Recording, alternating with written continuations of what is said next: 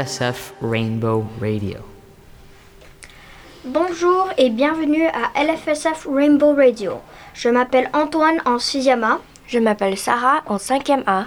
Je m'appelle Stéphanie en 6e A. Aujourd'hui, nous avons le plaisir d'accueillir Monsieur Texier, professeur de notre lycée. Bonjour Monsieur Texier. Bonjour à toutes et à tous. Bonjour. Bonjour. À quelle école, université étiez-vous et qu'avez-vous étudié? Alors moi j'ai euh, étudié à l'université de Paris 4 Sorbonne, euh, donc dans Paris, et euh, j'ai fait des études d'anglais, euh, de littérature et de civilisation, et surtout de spécialité sur la civilisation américaine. Pourquoi avez-vous choisi ce travail? Alors moi à la base je suis enseignant, euh, donc euh, j'ai toujours eu un, euh, une, une forme d'amour de, de transmettre les choses et, de, et pas uniquement de transmettre des savoirs mais aussi de participer à l'éducation. Pour moi c'est la plus belle chose qu'on peut se faire dans une société, c'est de former les jeunes les amener à, à grandir et à, à devenir eux-mêmes des acteurs de la société. Donc c'est quelque chose qui m'a toujours motivé. Alors d'abord en tant qu'enseignant et puis ensuite en tant que, que chef d'établissement, ce qui est au final un petit peu la même chose mais à une échelle différente puisque là je peux participer euh, euh, activement euh, à l'organisation d'un établissement scolaire et donc euh, je l'espère en tout cas euh, servir euh, les euh, 900 élèves du lycée français de San Francisco par exemple. Depuis combien de temps êtes-vous au proviseur? Oh, ça fait déjà longtemps. J'ai commencé en 2008. Donc vous voyez, ça fait déjà euh, euh, bientôt 15 ans. Que fait un proviseur dans la sa journée? Par exemple aujourd'hui. Alors les journées d'un proviseur sont très longues. Euh, ça commence souvent assez tôt, notamment à l'étranger. Donc si on prend la, journée d'aujourd'hui, j'ai dû commencer à 5 heures du matin. Hein, donc c'est à peu près l'heure à laquelle je me réveille. Donc je commence en prenant mon café, en, en lisant les emails, parce qu'il faut savoir qu'on travaille beaucoup avec la France et avec la EFE à Paris. Et donc euh, quand je me réveille, eux commencent à finir leur journée. Et, euh, et donc j'ai reçu beaucoup de messages de Paris. Donc je réponds euh, d'abord aux messages de Paris pour être sûr que tout est bien calé euh, côté France. Et puis ensuite j'arrive au lycée entre 7h et 8h. Euh, alors pas toujours sur le campus d'Ortega, hein, puisque je me promène un petit peu sur le campus de Sausalito et, et d'Ashbury. Aujourd'hui j'ai eu une réunion pour piloter la zone E AEFE UNSS. Euh, parce qu'on euh, le lycée français de San Francisco, qui est le seul lycée conventionné des États-Unis, euh, pilote euh, une ligue sportive qui permet à des élèves comme vous de participer à des activités et à des projets. Donc par exemple cette année, on va avoir trois projets en présentiel, quatre pardon projets en présentiel. Il va y avoir du volleyball à Washington, du basketball à Chicago, du rugby au Canada et puis du judo à San Diego. Donc vous voyez, euh, beaucoup d'activités. Donc on a fait une grande réunion avec des gens qui étaient un petit peu partout dans la zone et aussi euh, à Paris. euh, qui se sont réunis ce matin. Ensuite, j'ai continué les emails, hein, parce qu'il faut savoir que dans le, monde d'aujourd'hui, tout passe par email. Et puis j'ai reçu euh, les acteurs euh, de euh, la comédie musicale Nos années parallèles euh, qui, vient jouer, euh, qui vient jouer au lycée. Donc j'ai pu les accueillir euh, ce matin pour leur souhaiter la bienvenue au nom de toute la communauté au lycée français de San Francisco. Et puis euh, là je continue ma journée avec cette interview. Ensuite je dois passer euh, travailler avec la communication. J'ai encore des, euh, des réunions diverses toute la journée. Et puis voilà, ça va se terminer vers... euh, Aujourd'hui j'ai une petite journée, ça devrait se terminer vers 19h. Est-ce que vous avez eu d'autres métiers? Alors, euh, comme je vous l'ai dit, j'ai été enseignant pendant un petit moment. Et puis, à un moment dans ma carrière aussi, j'ai dirigé un centre de, forma- de formation euh, technique à l'Université de génie civil et d'architecture de Pékin. C'était très intéressant. Alors, c'était toujours lié quand même à l'éducation, puisqu'on formait euh, des, étudiants sur du matériel français. Et, euh, et puis des jeunes professionnels aussi qui venaient se, former dans, ce centre de formation. C'était principalement en fait de la coopération éducative entre la France et euh, l'Académie de Créteil et le ministère de l'Éducation nationale. Très intéressant également. Pas tout à fait non plus euh, comme le métier de proviseur, mais c'était une très très belle expérience. Et puis j'ai adoré Pékin aussi. Que faites-vous dans votre temps libre? Alors déjà j'essaye de trouver du temps libre, ce qui n'est pas toujours évident, mais, euh, mais j'en trouve, j'en trouve. Et euh, quand j'ai du temps libre, je m'occupe principalement de ma famille parce que c'est très important. Euh, dans nos métiers qui sont très prenants, où on passe beaucoup de temps au travail, c'est important de pouvoir euh, consacrer un peu de temps à sa famille aussi. Donc je suis marié, j'ai trois enfants, j'ai deux filles qui sont en Europe et mon fils qui est avec, euh, avec nous ici à, San Francisco. Donc c'est important que je puisse passer du temps avec eux. sinon, moi j'aime beaucoup lire, j'aime beaucoup regarder des films, j'aime beaucoup regarder des séries télé. Et pour la petite histoire, mes enfants m'ont dit que c'était absolument inadmissible que je n'ai pas vu Stranger Things. Donc j'ai regardé Stranger Things euh, cet été. J'ai presque fini la, saison 4. Voilà. Euh, donc vous voyez, je trouve quand même un petit peu de temps pour, du loisir. Et sinon, j'aime beaucoup faire du sport parce que c'est important euh, d'avoir une activité physique régulière pour pouvoir justement être en forme le matin quand on arrive au travail. Merci Monsieur Textier pour cet entretien très intéressant. Nous avions appris beaucoup de choses sur votre métier. À bientôt sur LFSF Rainbow Radio. Merci à tous les trois. Merci. Merci. Merci. You are listening to LFSF Rainbow. Le théâtre du lycée français de San Francisco vous propose la pièce Nos années parallèles le vendredi 7 octobre à 19h30. Deux voix parallèles, une mère et son fils, racontent leur parcours, étonnant, tendre et chaotique. Deux regards posés sur le temps qui passe, deux vies qui se croisent. L'une qui commence, l'autre qui s'éteint. Nos années parallèles, c'est l'histoire d'un amour universel, d'un lien indestructible.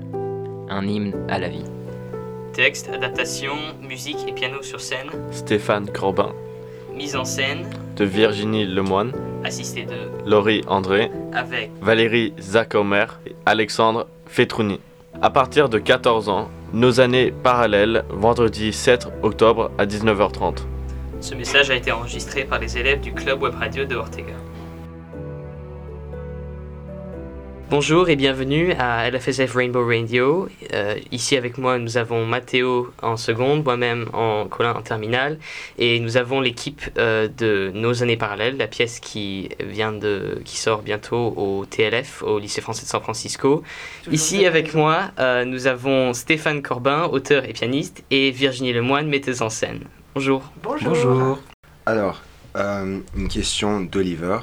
Quels facteurs vous ont donné la possibilité de faire d'une histoire qui est la vôtre, dans toute sa complexité, une production théâtrale? Était-ce difficile d'adapter une histoire au théâtre?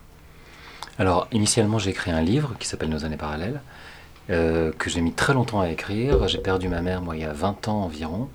Et j'ai eu, pendant, pendant des années, j'ai écrit sur des petits carnets. Ma hantise, ma peur, c'était d'oublier d'oublier euh, tout ce qu'on avait vécu, d'oublier qui elle était. Donc j'ai essayé d'écrire un maximum de souvenirs. Petit à petit, ça m'a donné une matière pour, euh, pour faire un livre. Et de ce livre, avec Virginie, on a travaillé à l'adaptation. On a travaillé à deux ensemble de manière extrêmement euh, fluide et gracieuse. Et on a, on a adapté ça pour le théâtre. Et je trouvais ça important que ça, que ça vive sur scène. parce que ça donne forcément une, une, une émotion, surtout avec les, l'adaptation qu'on en a fait avec Virginie et les chansons qu'on a pu rajouter euh, à, cette pièce. Voilà, c'est une émotion qui permet de la, partager peut-être plus facilement euh, qu'en livre et c'est peut-être plus accessible finalement euh, de, raconter ça en pièce de théâtre qu'en livre. Super.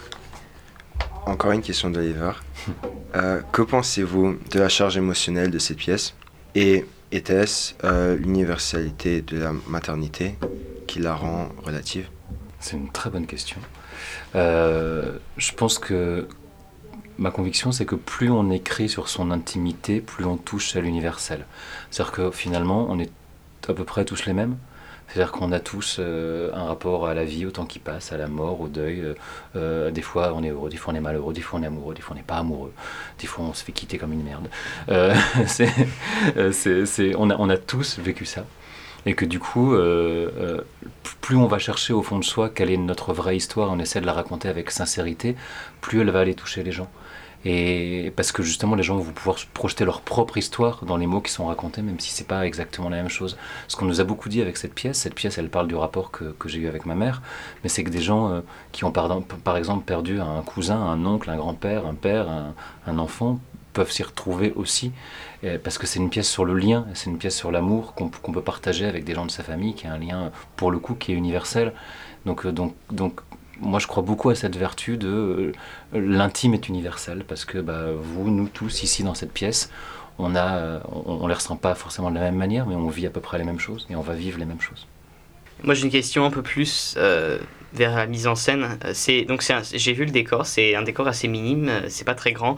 Mais quel- quel- quels autres éléments vous utilisez pour vraiment montrer les, les changements dans le temps et comment ce lien reste reste toujours là au En fait, il est vraiment pris en charge par le récit. C'était vraiment volontaire qu'on mette très très peu de choses. En fait, euh, c'est un hommage à, à l'amour parfait, qui est l'amour par enfant, enfant-parent. hein. Et euh, donc c'est l'histoire de ce jeune homme, l'histoire de Stéphane qui a perdu sa mère. Et donc on s'est dit avec Stéphane, qu'est-ce qui serait drôle, c'est de, de, placer euh, la maman dans un lieu tr- très très très confortable dont elle ne sort pas. Elle, elle habite dans un coin de sa tête. Si vous voulez, toute cette histoire raconte un peu les dialogues intérieurs qu'on a avec les personnes que l'on perd. Qu'on soit croyant ou pas croyant, de toute façon, quand on perd quelqu'un, euh, en fait, on, se répare en, parlant à la personne. Donc, euh, symboliquement, elle habite un petit coin de la scène, mais qui est confortable, avec un canapé, avec des molles, avec un petit tapis, dont elle ne sort pas. Et lui, il a la possibilité de se mouvoir dans tout l'espace, mais il habite une échelle. Et on s'est dit que c'était drôle avec, euh, avec Stéphane de montrer que voilà, il peut avoir disposé de tout l'espace dont il veut, mais dont il ne se sert pas d'une façon très très confortable. En fait, il est- ils se sont très confortables quand il va rejoindre sa mère sur le canapé. Et petit à petit, petit à petit, petit à petit, en fait, il, il- c'est pas du tout qu'il oublie sa mère, mais c'est qu'il la laisse partir. J'étais là par hasard et papa bien trop tard. J'étais bien trop timide. Il avait l'œil un peu vide. J'écoutais Serge Gainsbourg. Il arpentait les faubourgs pour faire comme toi. J'étais pas vraiment in. T'étais Il me fallait de l'aspirine. Loin des pavés, y avait la plage. Il rêvait des mêmes voyages, être avec toi. Et donc, euh, un peu une question bah, pour vous deux, mais aussi pour Stéphane, parce que c'est c'est lui qui est pianiste. Pourquoi avez-vous choisi d'insérer des passages musicaux et comment est-ce que vous avez euh, travaillé ces passages pour renforcer le, renforcer le lien mère-enfant, euh, ou bien le dissocier? Euh, la, question des chansons dans le théâtre, c'est la question de la comédie musicale, c'est à quoi ça sert de, mettre des chansons dans, une pièce de théâtre. Euh, les chansons, elles ont une, tout de suite il y a quelque chose de forcément plus émotionnel. Moi, ce qui me fait pleurer dans une pièce, bah, bah, je, vous raconte un truc très intime. Ce qui, je me suis marié il y a 15 jours. Ce qui m'a fait pleurer, c'est quand euh, mes amis ont chanté, parce qu'il y a un truc très très très euh, émotionnel. Le rapport à la musique, c'est pas du tout le rapport aux mots. Par exemple, moi, j'adore le fado portugais et je parle pas un mot de portugais. Donc ça c'est un rapport qui est purement émotionnel à la musique.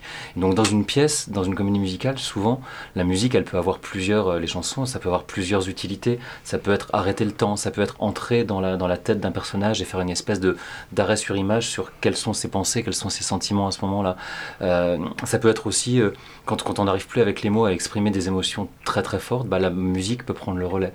Donc les chansons, ça a toutes ces, toutes vertus-là dans le théâtre. Et c'était, c'est aussi, euh, de là que je viens. Moi, je travaille vraiment dans le, dans le milieu de la comédie musicale depuis une vingtaine d'années. Et donc c'est un milieu qui me, que je connais bien, qui me nourrit et que, et que et j'ai vraiment ce rapport émotionnel à la musique.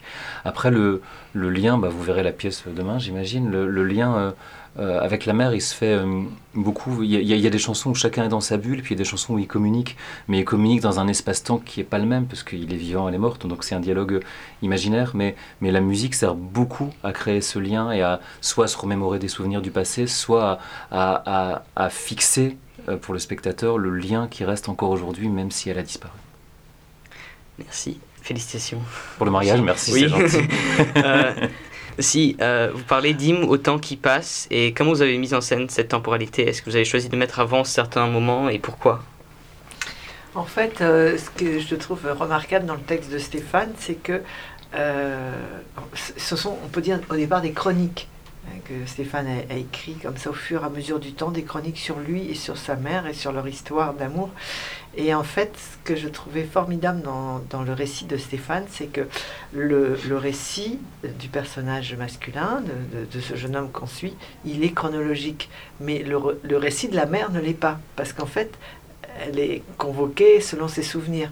Donc euh, l'unité de temps de la mère n'est pas du tout le, même. Mais on, ça, se, ça se fond et en fait on arrive tout à fait à le suivre. Lui, lui il raconte son histoire, donc on, on suit parfaitement son évolution dans le temps. Et puis on s'est amusé parce qu'au départ, euh, Stéphane avait écrit des petites chroniques, c'était lui ou sa mère. Et puis on, s'est amusé vraiment ensemble à les fondre. Et euh, Stéphane a écrit un texte qui est extrêmement émouvant et âpre aussi hein, euh, sur, sur la maladie de sa mère, le départ de sa mère.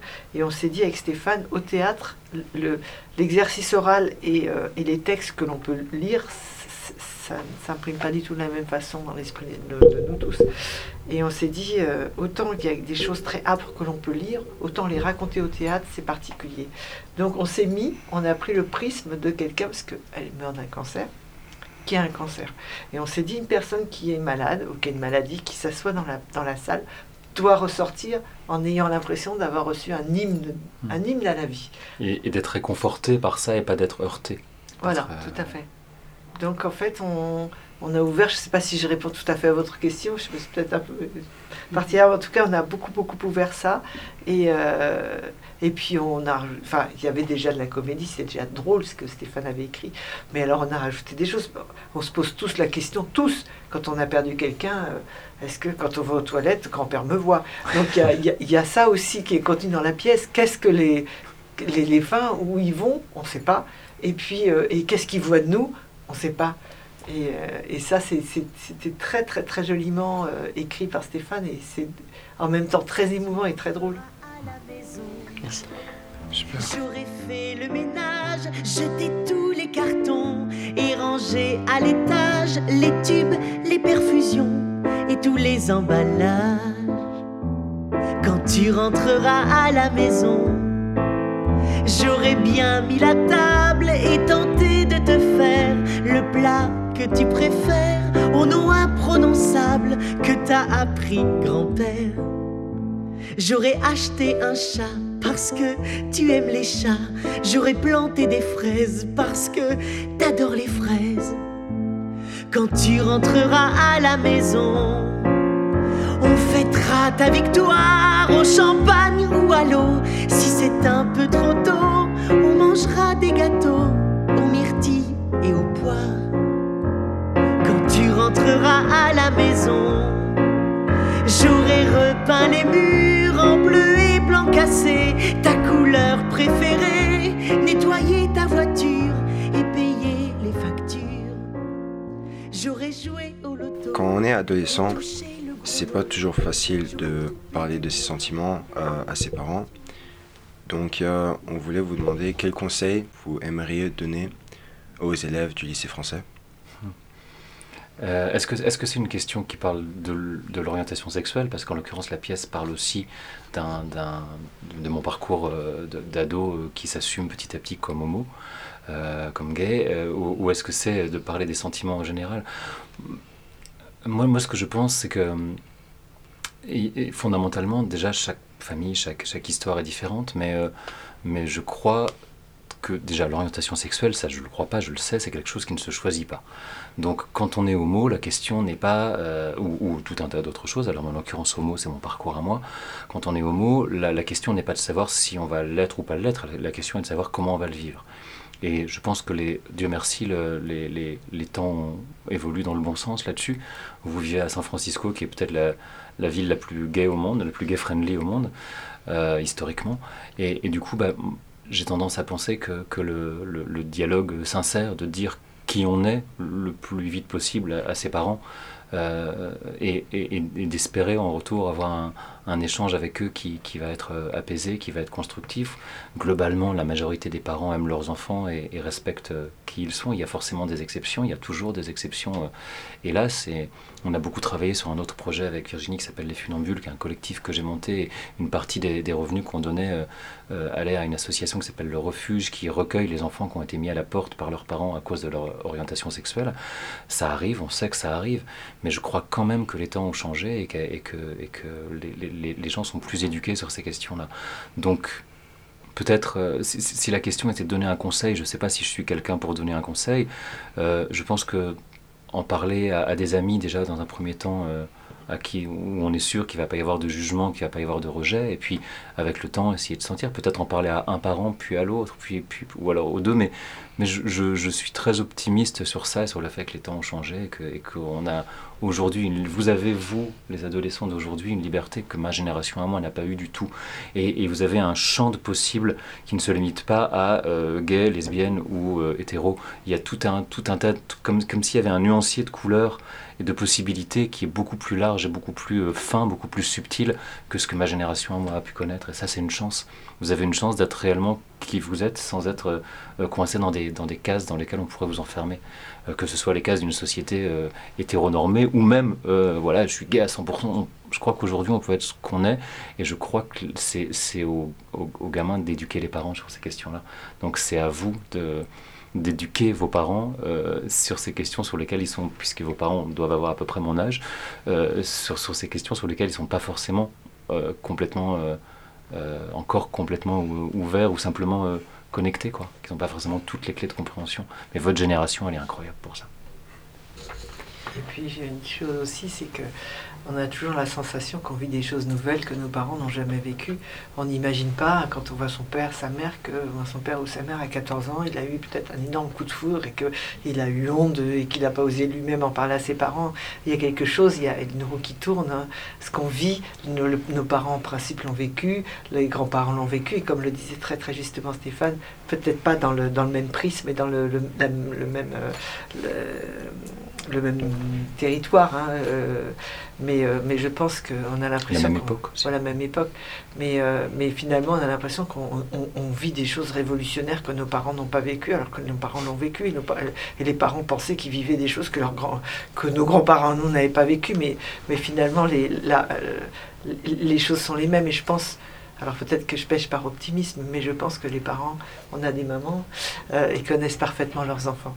Et que, quelquefois on se dit, il faut absolument que j'avoue que, etc. Mais finalement, même si les parents disent quoi, quoi, quoi, j'ai toujours la sensation que les parents le savent. J'ai un cousin qui est homosexuel, par exemple, qui n'a jamais pu le dire à sa mère. Pourquoi? Parce que sa mère lui a dit un jour, si j'apprenais que tu es homosexuel, j'en mourrais qui déjà est très malhonnête parce que c'est faux, mais euh, ça voulait dire pour moi, je sais très bien que tu es homosexuel, ne me le dis jamais. Hum. Après, vous vivez aussi à, à une époque où, euh, par exemple, moi j'ai 45 ans, je me suis construit à une époque où il n'y avait pas Internet, par exemple. Et donc vous avez un accès à la connaissance que nous, on n'avait pas, et qui fait que de toute façon, l'éducation se fait beaucoup mieux.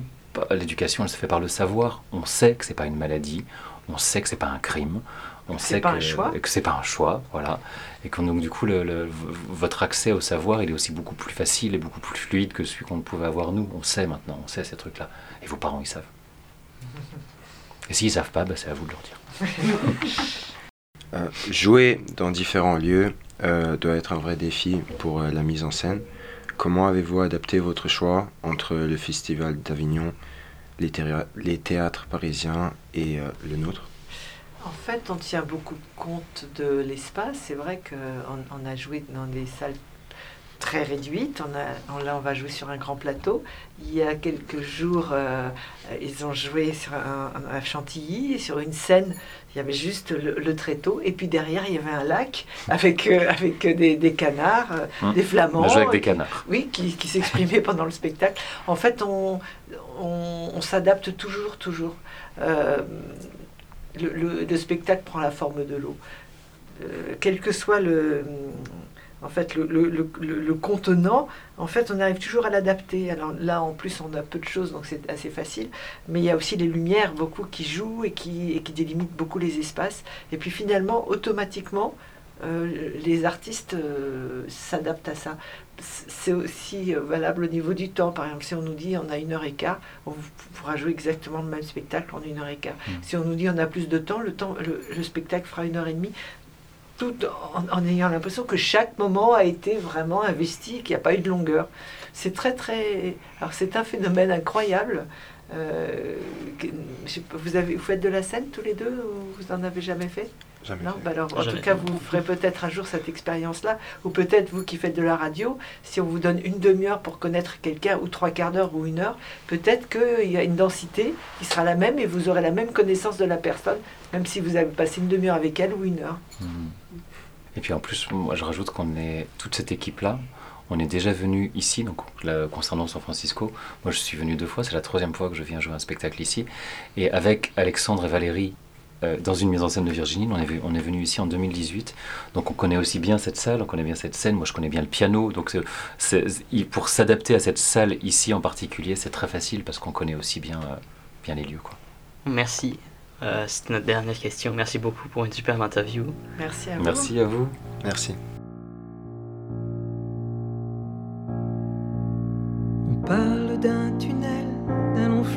D'un ciel.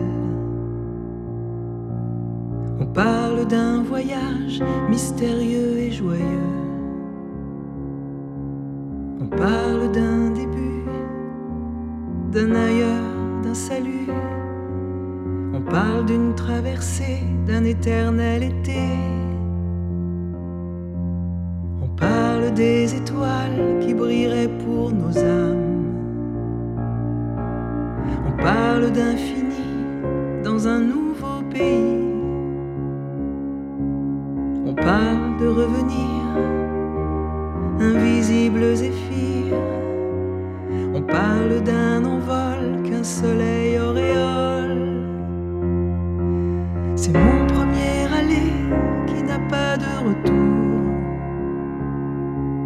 Je m'en vais sans valise, je ne prends que l'amour.